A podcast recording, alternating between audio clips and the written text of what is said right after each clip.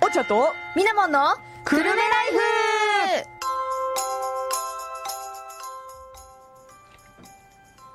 12月20日時刻は2時を過ぎましたこの放送は東京854くるめらから生放送でお送りしていますおんちゃんとみなもんのくるめライフになりますパーソナリティを務めるのはみなもんとおんちゃんでございますさてこの番組はですね、私たち20代女子コンビが平日の真っ昼間からお送りするはちゃめちゃ女子トーク生活番組ですリスナーの皆さんにご紹介したいおすすめのエンタメや知ってるとちょっと得する生活情報そして映画やドラマアイドルで話題の韓国エンタメトークなど盛りだくさんはいお届けします、私たちの番組はリスナーの皆様からのお便りもどしどしお待ちしております今週のお便りテーマはじゃじゃんマイベスト作品でってりーみたいなね そうなんですよはいということでマイベスト作品をみんなで語っていきたいと思います、はいもちろんそれ以外の普通のお便り略して普通おたもお待ちしておりますもちろん今日はね、はいゲストにあの方もお呼びしておりますそうのなんでですゲストの方への質問もどしそうどでしすね募集しておりますで我々の、えー番組へのお便りなんですけれどもメールアドレスは、えー、854アットマーク東京 854.com854 アットマーク東京 854.com すべて小文字となりますもしくは FM プラプラというアプリの方から、えーメッセージの項目からお便りをお送りくださいお待ちしてましすてますよろしくどうぞどうぞということで暑いね今日あったかいですね冷房つけた方がいいかな私こっち冷房つけてますやっぱりええ暑いよ ねどうしたの冬なのにうん冷房ですね、確かにえあれかなちょっとゲストの方があまりに陽気なせいかなそうだねありえるかもしれないだいぶそう、うんあの内から暖かくなってくるそうね暖かさを持ってるそうねありえるしかももう着てらっしゃる服もねそうもう真っ黄色だしね そうなのよスポンジボブそう見た目からもこう内からもなんて言うんだろうねこう燃えてくるぜみ内たいかな、らね、外からね燃えてきてますね間違いないですねということでということではゲいストの方に登場していただきましょうか、はい本日ゲストとしていらっしゃいましたむいむいさんですどうもーイエーベイハルのムイムイです。イエベハルありがとうございまパーソナルカラーを調べてらっしゃる、素晴らしいまあイエーベイハルなんですね元女なんですけどね。ああ、そうかそうかそうか、なるほどね。いや、でも本当に今日はね、お越しいただきまして、いやいやいやありがいとうごやざいいや、ますこちらこそ呼んでいただいても光栄でございますよ。バリバリ生放送ですので、すはいいやー、はい初生放送かもしれないですね本。当ですか地上波のラジオは初です。やったイエイこの初の機会にねマジ一緒にデビューですよできてデビ素ュ晴ーらですよ。しい。いなやの嬉しでい、本当に黒歴史つも作るつもりで喋りましょう。そうねんもううんいっぱい持ってるけどね。持ってるものを、さら歩に。く黒歴史。黒歴史は初やばめいて聞いた歩く18期は聞いたことあるけどそうねはいいといやうこみんなとでねもね今日初めてじゃないですか初めてなのになんか初めてな感じがしないって、あだよねわかるなんだろう、もうずっと前から友達でしたぐらいな感じです、そうね今、ラジオができているので、そうすごくやりやすいというか、いやありがたい、 は本当にありがとうございます。こ話しちやらすいですこねそ。むいむいさんはあの普段からね、うん MC のお仕事とかもされてるから、はいはい回すの絶対お上手なんですよちょっと私ももう、いやい今やいやい日や勉強させていただこうかしら。いやいや我々も学ぶ場なんで、 はいね、ちょっとしっかりやっていきましょうか 今日も頼りになりますよ。はい、じゃあそんなこんなで、はい、そうですね。今日は初めてお越しいただいてますんで、はいむいむいさんのちょっとした自己紹介なんかをしていただければとわかりました。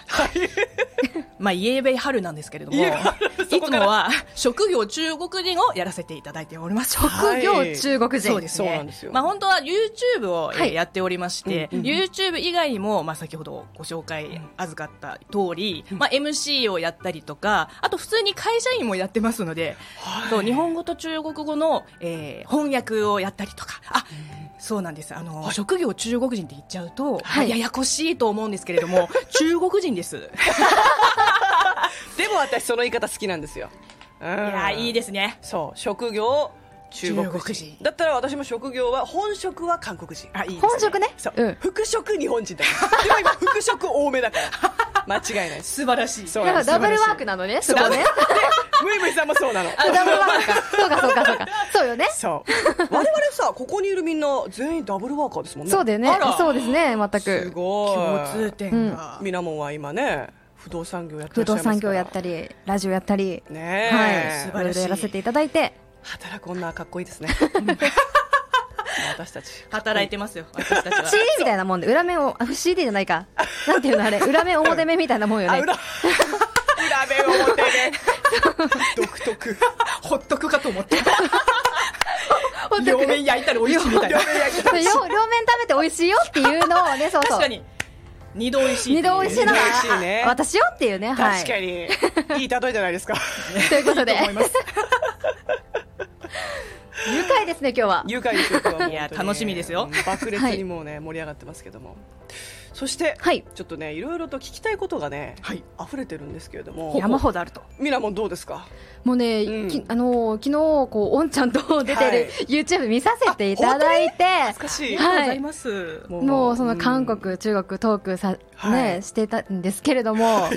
そのなんかこう、作る、うんなんて言うんだろう、ネタとかってどこから拾ってくるんだろうとかってそいうう、ですね、もう本当に YouTuber やってると、もう普段から日々ネタを考えてるんうでんすよ、うんうん、だからこう、日常生活の中であこれいいかもって思いついたものを、うんまああのスマホのメモに、まあ、うんうんネタ帳って呼びますけれども、まずそこでネタ書帳きね込みます、で一つのテーマがあるとやっぱ展開してこういう話ができるとか、うんうんうんまあ、いろいろ考えてでそこから一人でやるか、まあ、ゲストさんと一緒にやるかをちょっと考えます。あーあ、なるよほくど、こう出てくるあのくれてる仲間たちんのキャラクターとかも考えてこの話題だったらこの子と一緒にやったら面白いみたいなまああ、ー例えば韓国の話だったらもうオンちゃんを呼ぶしかないという確かにね、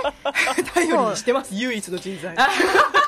本ど当うやそうですよ本当そうですよどうでそういうかんそういう関連のあのテーマは、まあこうこの子を呼ぶみたいな、はいではいまたその子にちょっと、まあ、キャスティングっていうかその時間を聞いて、じゃあいついつ撮りましょうっていうでその日に合わせて、うんよりこう具体的に例えば、まあ、よくやってるのが、まあ、トップ5とかこのテーマについて、はいはいお互い、えー自分が考えてきたものをこうこう交互に話していく。うんうんでうん、そういうのをまたちょっと具体的にこう箇条書きにしてこれ話そうかこれ話そうっていうのはあー最近やってますなるねそう1年目2年目は結構なんか自由気ままにやってたほど勢いでで、おーこれやりた本い、当にこれやっていくみたそいう本な当に、テーマだけで、はい、うん回しますってもうもう勝手に喋るみたいなでもそういうそういうやり方だとうん編集が大変なんですよ、あそうあ、着地点がちょっとそう定まらなかったり、だし、うんあとはなんだろうフリートークになっちゃうので、はいはいはいなんかまとまらないっていうか、うんうんなのでちゃんとなんかテーマがあって箇条書きにした方がなんていうの視聴者さんも見やすいっていう工夫は最近ちょっと意識してますね。なるほど。はい勉強になります本当にそうね、んこちらもだいぶフリートークやってる時多いからもね。うだいぶフリートークですよでもラジオはそ うです、ね、でも我々我々我々も毎週毎週はい話すネタって尽きるんですよあらいやまあでもその来毎週1時間ね、やってたら、そりゃネタ切れになっちゃいますよねあと困るのはかける曲何にするよ 今日それ えー、でもか曲かけるの楽しくないですか、楽しいんですよはい楽しいんですけどもうゲストの方が来たらもう漏れなくリクエスト曲何にしますかそうね嬉。しい一曲はおお分けしてね。そう決まるから ね こう、一間違いない曲、負担をね、減らしたいっていう。 なるほ本音がね。そうあとちょっとありきにしちゃうんですよね、はい我々でいつも決めてるからちょっとやっぱり我々の趣味に寄りがちっていうかああそうねちょっとあるよねやっぱ し新しいスパイスをいただいてね。そうよ、新風を吹かせていただいてますみんなに 新風を吹かしてそうそうすごいですねゲストの方の新風を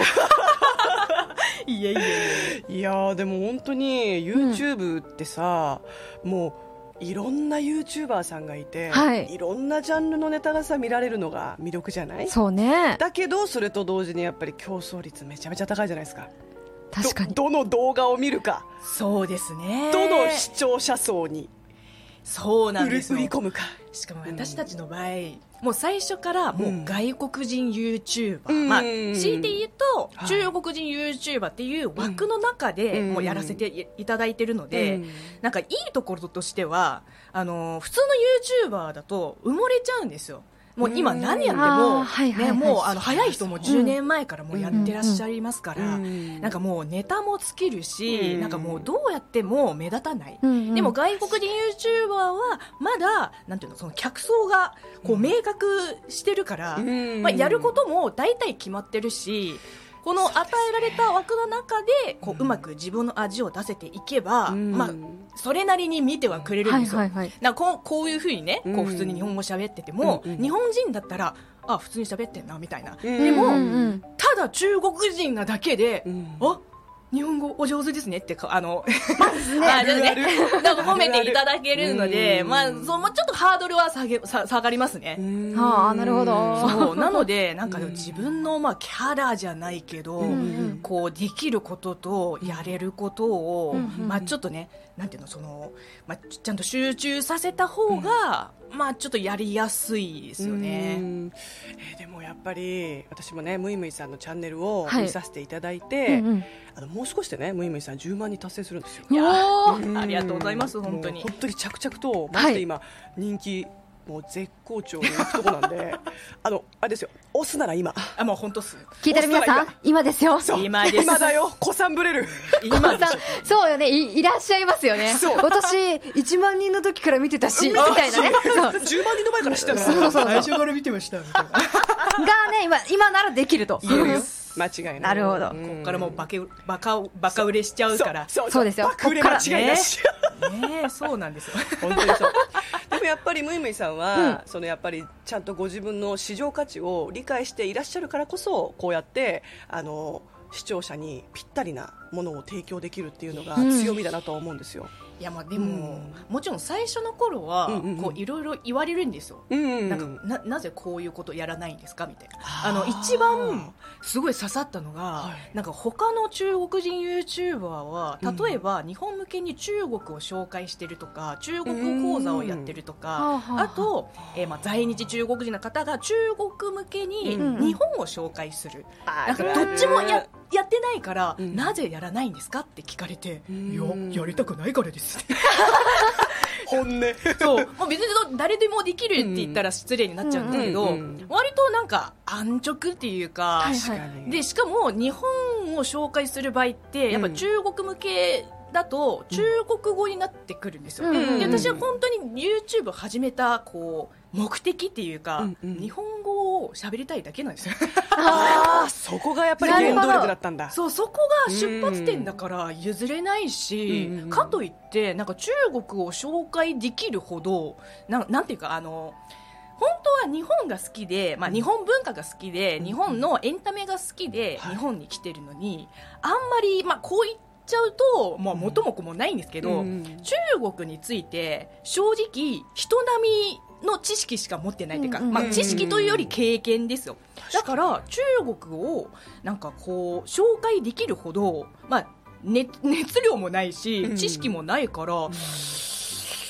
別にやらなくてもよくないってなっちゃいますでもすごく納得した、なんかやっぱり自分の好きについて発信していかないと、うん確かにねうん途中でしんどくなると思うそうなんですよ、でたまたま好きなものが、うん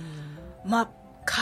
ずしも中国のものではないとは限らないんですけど、うんうんうんどっちかというとなんか日本のものだったりとか、うんまあ、最近だとね韓国のものだったりとか、ねそうなっちゃいますから、はいまあなんかそのね自分を偽っても仕方ないから、まさにそう、ねうんあとは、うんすっごいなんか発信したい、まあ、自分の考えの一つとしては、うんもちろん中国が好きとか日本が好きとか韓国が好き、まあ、それもいいんですけれども本当はそういうの気にせずいいものいいコンテンツは見ましょうみたいなで人と付き合う時も別に何人とか関係ないじゃん、うん共通言語があってその共通言語を通して好きなものについて一緒に語れれば別にいいじゃんっていうなんか考え方があって、はいはだから、まあ、中国人中国人って名乗ってますけど本当は気にしてほしくないうんうんうん本当その通りですねでもそうそういうことを、ね、あのストレートに言うとあまり伝わらないので、うんまあ、ちょっと行動とか自分の、まあ、作品って言ったらちょっと、ねうんおこがましいんですけども YouTube 動画を通してちょっとでも感じていただければいいなって思ってます。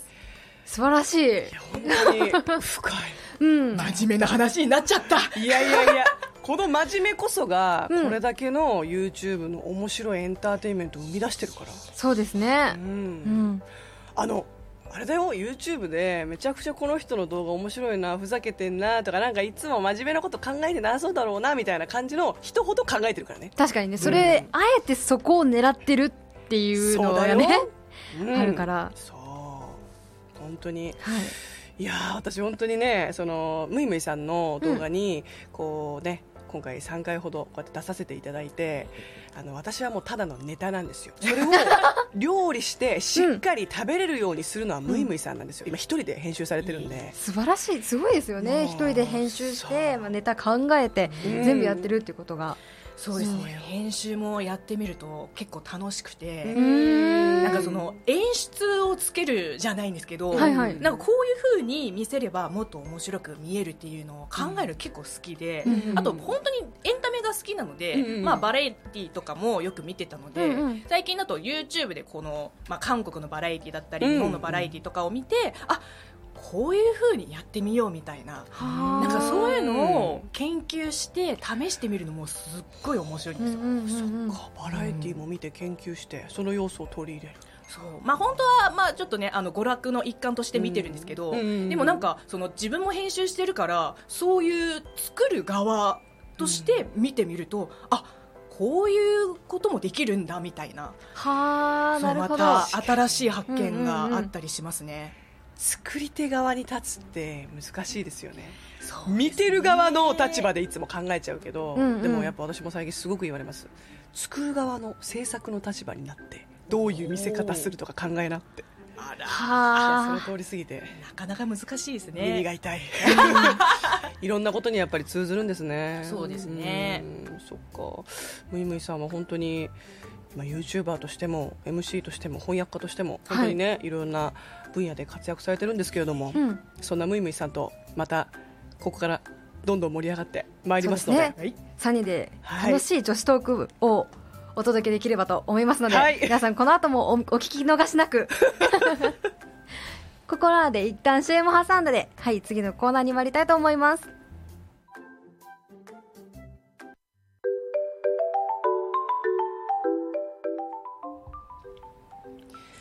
はい、えー時刻は2時18分を回ったところですこの番組は東京854久留米らより生放送でお送りしております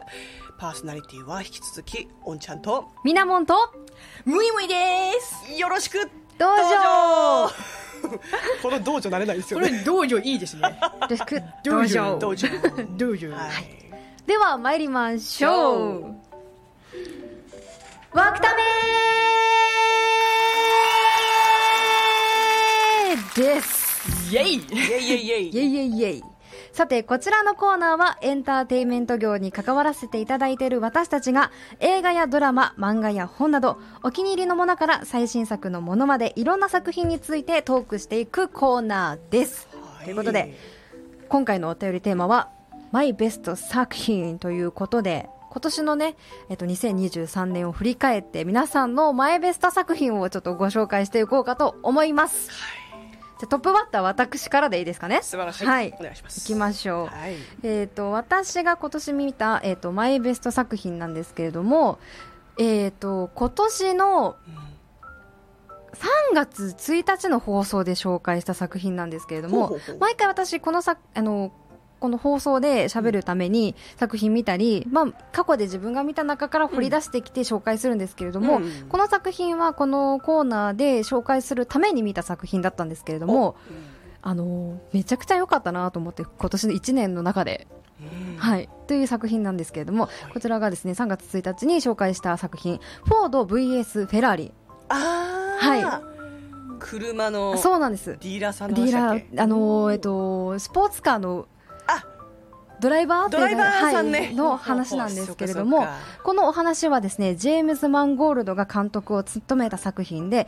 1960年代半ばアメリカ最大の自動車メーカーフォードモーター社から途方もない仕事を請け負った2人の男マット・デイモン演じるキャロル・シェルビーとクリスチャン・ベイル演じるケン・マイルズがモータースポーツ界の頂点に君臨するイタリアのフェラーリをルあルマン24時間耐久レースで打倒せよというもうほとんど不可能に近のい近いあのミッションに彼らの人生のすべてをかけて勝利を追い求めたという話なんですけれどもへーこれ実際にあったフォードあとフォードとフェラーリの企業戦争の裏側とその共に情熱的に生きる男たちのお話なんですけれども、この絶対勝ち目のない戦いに挑み続けることの素晴らしさを描いておりまして、はいこの命を懸けて信じ合うことがどれほど大切なのかを教えてくれた作品です。うーんはい実はベースなんですねそう、実はベースなんですよ。えーなんかこう物語がすごい少年漫画みたいですねそうです ね。そうなんですよ。だから外国版半沢直樹みたいな作品だったんで、すごいなんかこう、最後こう、やってやったぞっていう感じが、もう本当によくはっいはいて、ね、こう、勝てない相手に挑んでいくっていう姿が本当にかっこいい作品だったなと思います。うーんはい韓国版半沢直樹あ日本版です。ああ、韓国版の ね、半沢、あれかあれかかかあれあ違う半沢直樹って日ア本のメリ作カ、品だよ外ね国、外国版で日本の作品ですオッね。ケーオッケー韓 国版。ごめん韓国は韓国はありそうだけど イテウォンクラス、そうね。間違い ないすいでもません韓国はリーガルハイウェイやってたよね。やってるやってるああれれははリねメイクみたいなリメイクみたいな。リメイクしたんですけど、うんあらあれ韓国では不発だったんですあ、そうだったあ人ん気だ。出なかったへええ。ー、残念難しいね。あれはやっぱし、 あれなの かな。日本でこそ受けたネタなのうかねん全然関係ないですけどのだめカンタービレも不発でした韓 国へえ。あそうかあるんですねあったあったあれは上野樹里あっての、そう上野樹里さんあってですよのだめ感はあるかもしれないですけどね。うん間違いないはい。ということで、新井の方、新井だって、 洗いの洗いだっ急て、間違いないよ洗いみなもんだからねミナモンからはフォード VS フェラーリのご紹介でした。はいはい。続きまして、えー続きましてむいむいさんからいきますか私ですかはいはい、ありましたらぜひ私はですね、うんうんまあ、今年いろいろ見まして、はいはいで本当十数年ぶりはちょっと大げさかもしれないですけど、うんうんもう数年ぶりに中国の国産映画を日本の映画館でうんもう2回も見てきましたへえ、すおーごい。それがうんうんうん宇宙探索編集部っていう映画なんですけれども、まあこの宇宙探索っていうのは作中の、えー、と UFO のなんか雑誌の名前うんうんうでんその雑誌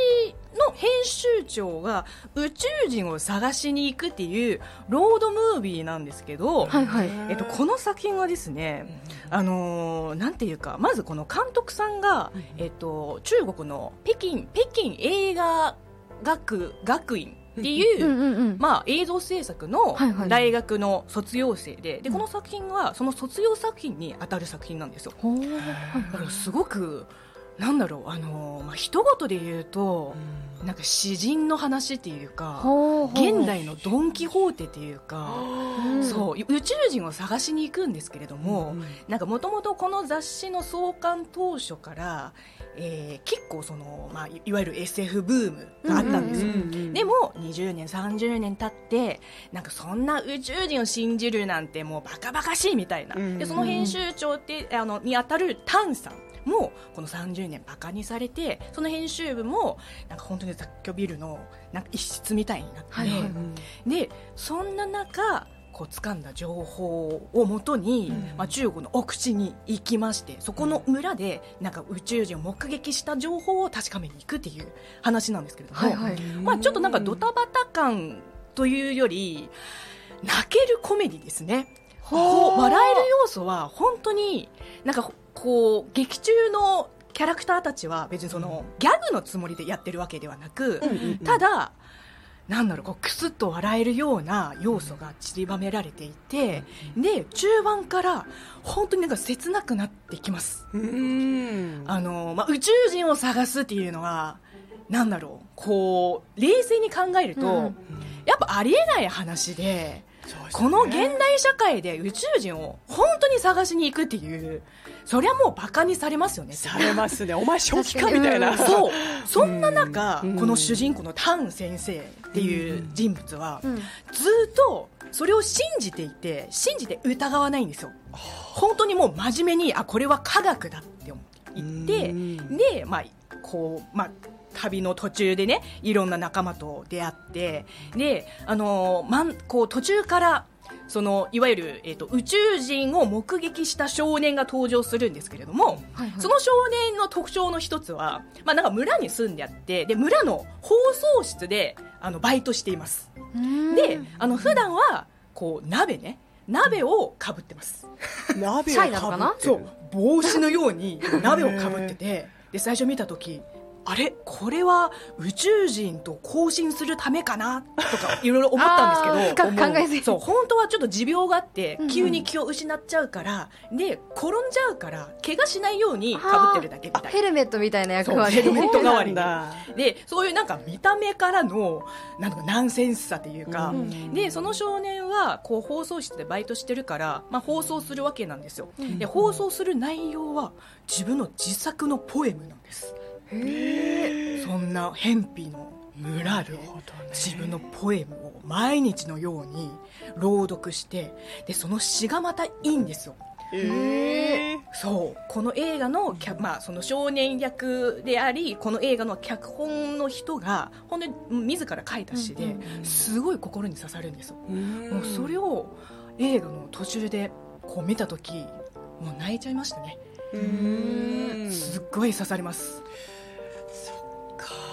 なんか本当に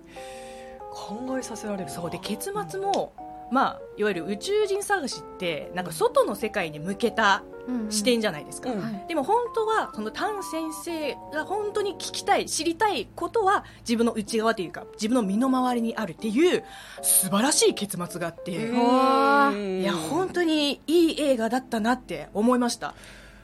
大事なものは近くにあるんだよそうなんですよそういうことですかねそうその宇宙の真理は実はみたいな、うんで結構この映画は、まあ、当時公開された直後も中国のなんかいろんな映画祭で賞を取って、で今年もあの、まあ、単館上映ではありますがこう日本の、まあ、渋谷の映画館で上映されたり、まあ、一部の、ね、マニアの間ではすごい話題になってて。まあ、ちょっと配信はされてないから、あの、ちょっとリスナーの皆さんは、こう、気になってもね、もう映画館に行くしかないんですけれども、うんはいはいこれもう激おすすめです。激おすすめ激おすすそう。いめやー宇宙探索編集部でした。うんいやありがとうございえますすごい見たい見たいよね見たいのに見れない見れないそうなんですよ。しかも、んこの映画は、まあこれ多分あまり伝わらないに、伝わらないと思うんですけうど、ん INFP が作った INFP のための映画です。あ INFP っていうのは MBTI の,、はいあのタイプの一つですごいなんていうの詩人肌で理想主義者っていう特徴があって、はあはあいやこの映画は INFP の人にめっちゃおすすめですあむしろそこに刺さればいいと思った作品でいやもう本当にあーそう本当に自もう内省的な人ほど刺さります、うーんそっかそっかあーでも面白いな本当にその特定の層に向けてるって いういやそっもかうそこはそこで見て刺さらなかったらもう自分は違うんだなと思うしか ないないよそねこで、かにねそこで診断を いや本当に素敵な作品ありがとうございますいえありがとうございますちょっといつかね本当サブスクとかで公開されるのをね配心待ちに信もやればいいのにね,、ね本当に今でも早いですからね配信になるまでが早い今首を長くして待ってます、ね本当に待ってます、い、やでもそんなこんなでね私は実ははい逆に今年あんまり作品見れなくて、うんうーん私がでも今年一番インパクト残ったのはやっぱゴジラマイナスはあ1.0かほなうほうほうそうですよね見たんですもんねそう、うん、あの見てみんないのよ見たかっ 見たいのたよそうだよねでも絶対ゴジラは多分サブスク入るからそうねん確かに間違いないよでもあのクオリティうのん CG はもう映画館で見た方がですよいいんじゃないですか、あの私実はですね、はいほら一応本職韓国人だけどうんうん服飾多めのね、人じゃない ですかだけど日本という国に住んでてゴジラの関連の作品を見たのがなかったんですよ、ほうほうほううんまあでも年代的にはあまり馴染みがない年代にはなりますよね。そうね、うんただゴジラといえばいろんな作品出てるじゃないですか、うんゴジラ確 VS なんだっけななんかいろいろあったよねいろいろありましたね。キングコングだったりとキか。ングコングだったりそう、うんなのに今回初めてゴジラがテーマになった作品を見てあのーまあ昔ねその1個前に出てたゴジラだと、確かそっちはいわゆるなんかこうせ政治が絡んでる方あシン・ゴジラの方シンゴジラだシンゴあジれラはね結構特集らしいですねねそれの話を聞いてたからそういはいうはい系統の話かなと思って、今うんう回ん初めてそのゴジラマイナス1.0見たら、あれは戦争のお話でしたねうーんうーんはいはいはいはいやっぱりその深す深いんだよね、うんテーマがねうんだからゴジラという存在は、まあ、自然現象で生まれたとは言わないけど、まあ、でも人間の,、まあ、その作った環境の中から生み出してしまった生き物だから、まあ、人間のエゴから生まれたものではあるんですけど、もうゴジラによっていろんな人たちが死んで街にいろいろな損害を与えているのにあまりにも存在が自然現象に近いものすぎてあー責められないっていうのかななんかその地震と同じはいはいはい何かがなくなって何かがめちゃくちゃになってしまった時、うん人だったらねそのせいにできるんですけど責任転嫁がうまくできないんですよね、うんゴジラっていう存在だから、そうね。うんだから自然災害としてのゴジラでもあるしでもなんかそれを戦争というねテーマになうっんうんたその舞台で、そのゴジラを戦艦潜水艦で倒すっていう、うんうんまあ、話ではあったんですけど、まあ、とにかくやっぱりゴジラのねインパクトすごかったですよね。迫力がすごいですよね。迫力すごいやっぱ 3DCG、うん。はいはいはいはいやばかったうんやばかったやばかったあれは本当になんて言うんだろうゴジラってやっぱこんなにでかいんだなっていうアングルから うんうんうんうんうん見上げるからこれ普通に見たらああき気絶するわこのレベルはみたい なでもそんなでっかい存在にさちゃんとみんなでさこう作戦立ててさこう潜水艦でこう囲んで下に重りをつけてゴジラを沈めればいいとかっていうなんか、うんうんうん作戦を立てるんだけど普通に無理くねって思いながら見てたんだけどね冷静冷静になんでそんなことができるんだろうみたいな、うん、でもやっぱり命のまあねちょっとなんかベタな言い方ですけど、うんまあ命の尊さっていうのもそうですけどうんやっぱり人間って人間だなって思わされるというか。うん、人間の、まあ、美しさも描かれているし、人間の醜さっていうのも描かれているし、うんうんまあ、人間ドラマを見ていましたねそのゴジラを通して、うんそれが今年数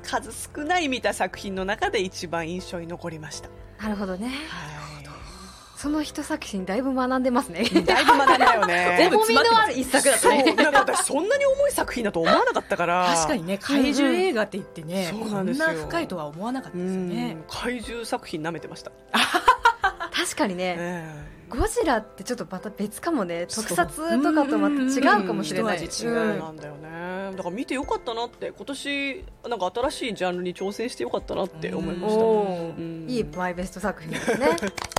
ありがとうございますそんな今度で3人のマイベスト作品が出揃ったところで、はい、あお便り来てますのでねお便りせっかくなのでご紹介していただきましょう えっおと願いしますはいおんちゃんみなもんそしてむいむいさんこんにちはこんにちはえー、くるめライフのリスナーとしてそしてむいむいチャンネルの視聴者としてこの場が実現したことにワクワクしていますあら嬉しい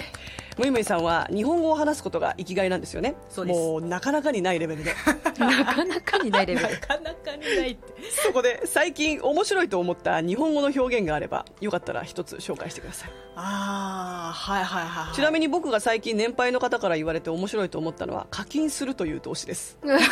もともと料金を課すという意味だったのがここ10年ちょっとでお金を支払うという真逆の意味に変わったのでソーシャルゲームなどの影響でしょうね、確かに。はいそれでは3人に圧倒的シェイシェイ圧倒的ぶっ選手込んできましたねそうなんですよぶっ込んできましたねなんかちょっと誰が送ったのかちょっと分かりやすいなってまさか圧倒的シェイシェイが地上波に乗るとは思わなかったそうね地上波に初めて乗りましたけど どどうですか最近なんかありますいやまあでも、うん私意外と、うんまあ、アナウンスか卒って言ってるから、そうそうそうなんかよく勘違いされるんですよなんうんか正しく日本語を使いたいのかなって思われがちなんですけど、はいはい。意外とうんなんか間違ってる日本語の表現とかが好きで、うんまあ、これ最近ではないんですけどあーなるほど去年一番つぼった日本語の表現がゲロうまいゲロうまい もううまいのかまずいのかどっちっ ていう確かにゲロってあんまりいい表現じゃないし確うんもうあんまりまあマイナス表現だけど、うんでもなんか気持ちめちゃくちゃ伝わりますよね、ゲロうまいゲロうまいっていうなんで逆に確かに。うまいっていうそのさ最上限の表現表現にさそれ使ったんだろうゲロ ゲロがついてしまったっていう、ねいやこれだからクソ感動したみたいなもんなそんうじゃなそいうそんな感じですよよもちろんなんかあんまり綺麗な日本語ではないんですけれども、うんなんかめちゃくちゃニュアンスが伝わってきて、うん 私はなんかクソッと笑ってしまうようなないや本当にもうなんか思わず突っ込みたくなりませんなるどっちかよ本当に振り切ってよ そうそうそうなんかそういう日本語割と好きだったりしてあああ、なるほど。となんか意外となんかギャル語とか最近の若い子が使ってるような日本語なんかこれもちょっともう古いかもしれないんですけどなんか無理とか死ぬとか あな本当は感動してるのに、ちょっとマイナス表現使ったりする、そういうのがじゃあねなんかちょっといいなって思っちゃいますね確かにああ、なるほど。私もよく言っちゃうなんかすごい感動しすぎると無理く ない無理くないこれ無理だなそうそうなんかそういうあえて間違った表現を使う時って、うんなんかなんかちょっとねなんか好きなんですよであー最確かに近あの好きな YouTuber さんのゲーム実況を見てて、うんあのなるほどっていう、まあ、一般的な日本語がありますよね、うんはいはいで全然なるほどじゃない時になるほどって言った人に対してなるほどないよっ ていうなるほどない初めて聞いたわってなるほどない。そうそう初めて聞いたそうなるほどの否定形初めて聞いたよ確かになるほどって否定できるんだそうでもそれってなんか面白くないですか面白いなるほどないよそれでまたちょっとあいいなって思っちゃいますねねはあ、個なるほ人のど感。性出るなうん。ね、なんかそういうのは割と好きだったりするもちろんでも正しく、あの美しい日本語を使っていくのは、まあ、アナウンサーとかそういう、ね放送業界の方にとっては、まあ、必要スキルなんですけれども、ね、あえてちょっと、ね、崩してなんかフランクな言い方にするとまたね おる面白みが生まれてきます確かに確かにね。今後使ってみたいな、なるほどないなるほうんどなるほどない。なるほどない出来事が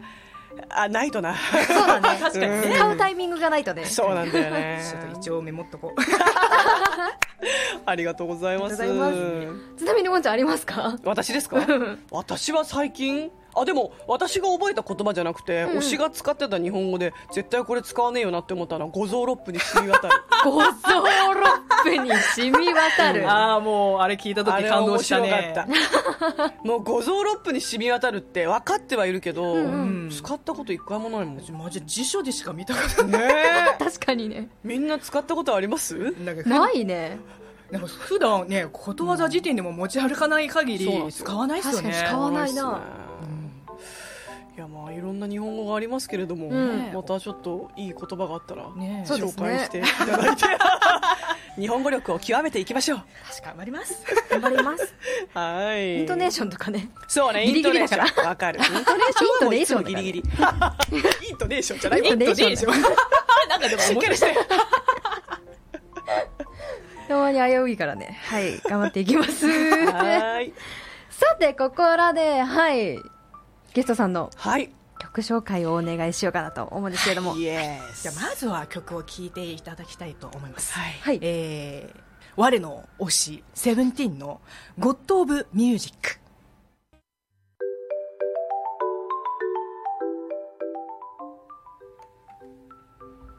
ただいまお送りした曲は、セブンティーンの「ゴッド・オブ・ミュージック音楽の神様」でしたそして、ありがとういございやーいい曲でしたねはい、いい曲でした。ままさかここで韓国の曲を流すの初めてじゃじゃないですよねなんかもしかしたらリスナーの皆さんが、はいきっと中国系の歌を聞き期待されてたかもしれないそこをうまくね裏切ってそうまあ、多分韓国語がわからない方にとっては、いや何を歌ってるんだろうっていう 大丈夫ですこの曲はまさに言葉がわからなくても歌って踊れば幸せになれるっていう曲なんでぜひね幸せのこうお裾分けっていうか私本当に今年この曲を聴いてる瞬間が一番幸せなんですよおーで今、幸せだったんですね。よかったです。よかっ目た標目的達成も書いてもいいですまだ帰らないであと15分なんで、ちょっとどうにか。みんなもう引き止めてね 全力で。 踊りながら書いちゃうからさて、むいむいさんにね、はいい、い曲を紹介していただいたところで、はい次のコーナーに参りたいと思います。はいニュースみなもんの部屋イエイはい。このコーナーはですね、まあ、日々のスキンケアからちょっとしたプチテクニック、最新コスメから最新ファッションなどなど、まあ、Z 世代のあれこれなんかもお届けしちゃうコーナーです。はいこれで最近の流行りが分かっちゃうはい。あらいありがたいありがたい ありがたいよというこ とで、今回は2023年に流行った Z 世代のグルメえー、グルメということで なんだろう ね。トップ5をご紹介していきたいと思いまあ気すにおなる願いしますはい第5位いきましょはいう第5位はおにぎり専門店あそれ Z 世代から流行ったの Z 世代というよりも、まあ、今年この世代にはら流行ったというか若者世代に流行ったのがうんおにぎり専門店らしいんですけれども、へー行ったことありますないです。お手軽なのか高級なのかどっちですか。うん、ちょっと高級かならまあ。おにぎりにこだわってんだもんねそうお米といい具材といい海そうそうそう苔そうといい結こう具だくさんだよね、うんそうそうそうあ私はあのなんだろうあの駅とかにつあるああああいうの、はいはいおにぎり屋さんしか買ったことないけど私も買うよ今でも増えてますよね本当におにぎり専門店なが、んかうんインスタでも、なんかこのこのおにぎり屋さんは具材に超こだわってますみたいなこうテロップめっちゃ入って作ってるところめっちゃ映してくれるんですよ、はいはいあはい、れがすごい私インパクトあってさおにぎり好きじゃんうん、好き好きです好きじゃ私おんにぎり好きなん ですよだからもうついつい行きたくなっちゃって、はいはいはい。一回行きましたよお専門店浅草のうん名前はすいません漏れなく忘れましたが漏れなくね浅草のおにぎり専門店に行きまして、でもねやっぱりまあちょっとお高めではあるんですけど、うんうんうんはいでもおにぎりを堪能できる店としては完璧あーなるほどね。なんかでも全てが詰まってますよねなんかって全てが詰まってるそうもうねコロナ禍に玉手箱やみたいなもう人のネわかタるわか丸るパクリ そういうことやあの一口口に入れた瞬間からこう幸福度がなんか上がるというか、そうれ。んおにぎりって幸福が詰まってるんですよいやなんかそう名言ですよ。 もうすごく名言に聞こえますね。おにぎりの回しもんかみたいな確かに。でもこれも韓国観光客にうん人気出そうですね。そうですよ インバねウンド狙ってるのあまあそれもあるみたいなうん噂も聞きましたけど本当かどうかはまあ日本人はねで海外進出したらもっといけるんじゃないかみたいな噂も出てますよねうんうんう確かんに確かにいけそうですね。米といえば日本そうです、ね、確かに。ううんんということで第5位はおにぎり専門店でした、はい第4位はライスペーパあライスライスペーパーライスペーパーこれもインスタでめっちゃ言いましたよー。はい。あみのんな水に浸すじゃんそうそうそうそう生春巻きとかのうんライスペーパーだよねそうそうそうそうあれを結構今年いろいろな人が載せてましたよね乗せてたいろんなものしてアイスも包むわあそうそうそうそうアイスを包む牛皮みたいになるみたいなあねそうそうそうそうそうえーすごい。まあ買ったことはないし食べたことはないです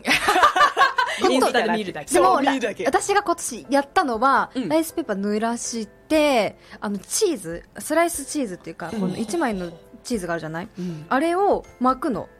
そしたらなんかトッポギのチーズ入りのトッポギみたいなになるのねもちもちのハイテクじゃんそうでしょごいでそんなに高くないからおすすめそれをチゲ鍋とかに入れるとねめちゃくちゃ美味しかったあんたおしゃれなことしてるね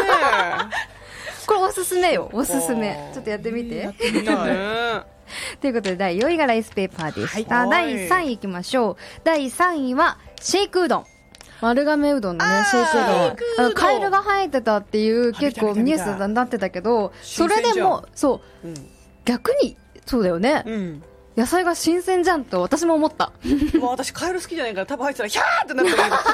は まあでも新鮮か私だったら買い 私買い始めちゃうかもしれない わ マジかみんなも優しいそう緑の亀亀じゃねえやカ メ丸が丸亀のガコガコガコガコガコガコ言うよそれすげえな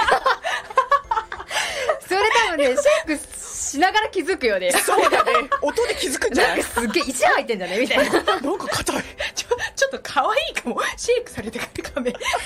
ってなってる亀がね。想像するだけでも決まりました今日のハイライトはもう丸亀製麺のシェイクうどんに入 ってる天面にカメ入ってるか らねモチ混ーざフにしてっるちゃかったらね。もうカエルと亀とねもういろいろ混ざっちゃった。ということで、シェイクうどんでしたね。はいじゃあ次行きましょうか。はいイエスさ第2位は10円パンですね。 10円パンはい。俺は知ってる10円なのに500円でしょそう。そうしかもな矛盾が。この間新大久保行ったらその10円パン売ってるあのお店、普通多分日本円とか、まあ、韓国のあの硬貨だったらわかるんだけど、うんうんうん中人民元があるやんって思ってどういうことあれ10円なのそ10れみたい円なあの一角ですけどこれっていう